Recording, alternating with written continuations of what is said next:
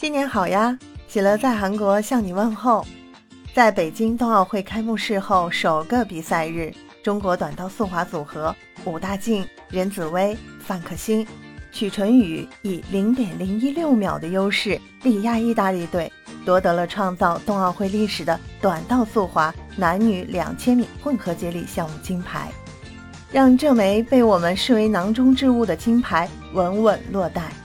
也捍卫了王者之师短道速滑的荣耀。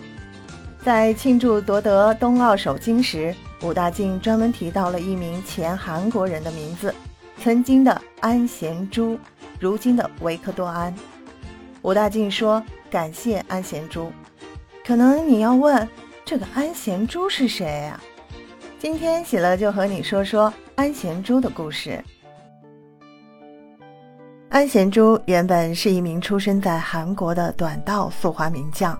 并且代表韩国队在2006年都灵冬奥会上凭借一己之力获得了短道速滑男子个人1500米、男子个人1000米、男子5000米接力三枚金牌，以及男子500米的季军，瞬间成为了韩国民族英雄。不过，在接下来的温哥华冬奥会周期，由于伤病以及队内矛盾等多种因素影响，安贤洙未能获得代表韩国第三次出战冬奥会的资格。此后，长期在俄罗斯训练的安贤洙于2011年与韩国体育界产生了激烈的分歧后，索性一不做二不休，直接加入了俄罗斯籍。韩国民族英雄和短道速滑传奇人物安贤洙入籍俄罗斯。代表俄罗斯出战本土举办的索契冬奥会的消息一经传出，就引发了巨大的争议，甚至安贤洙的老父亲也不得不出面声明，与儿子安贤洙划清界限。这个昔日大韩民国的骄傲，从此成为了叛逃者，这在韩国体育史上是从未有过的丢人事。安贤洙代表俄罗斯出战2014年索契冬奥会。不负众望的，先后夺得了男子个人一千米冠军、一千五百米季军、五百米冠军和五千米接力金牌。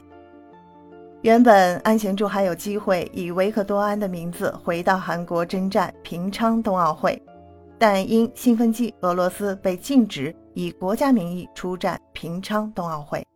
安贤洙最初出现在俄罗斯派出的五百名以中立身份参赛的名单上，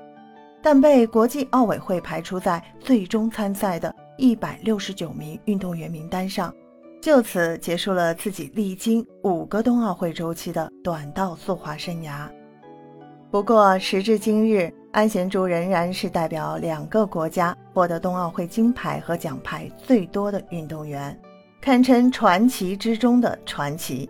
二零二零年五月，随着韩国人金善台出任中国短道速滑队主教练，前韩国人安贤洙也出任技术教练一职，被队内的武大靖、任子威等人视为精神领袖，为短道速滑拿下了冬奥会新增的男女两千米混合接力项目金牌，立下了汗马功劳。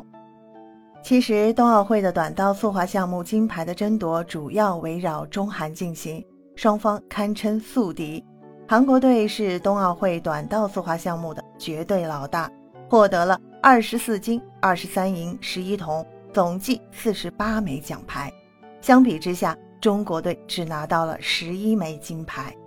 除了作为教练在幕后为中国短道速滑队做出不可忽视的贡献外，安贤洙和金善台两人还合力规划了1996年出生的平昌冬奥会男子1500米冠军林孝俊，让自己的韩国同胞入籍中国。只是按照规定，他只能在2022年3月以后才能代表中国参赛，因此无缘北京冬奥会。不过，林孝俊全程参与了奥运选拔赛。为队友们充当了很好的陪练，也让韩国短道速滑队失去了一名金牌选手。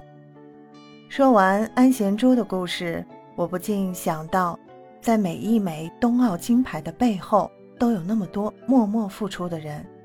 感谢他们，感谢每一位金牌背后的默默付出者。喜乐也谢谢你的收听，记得关注我呀。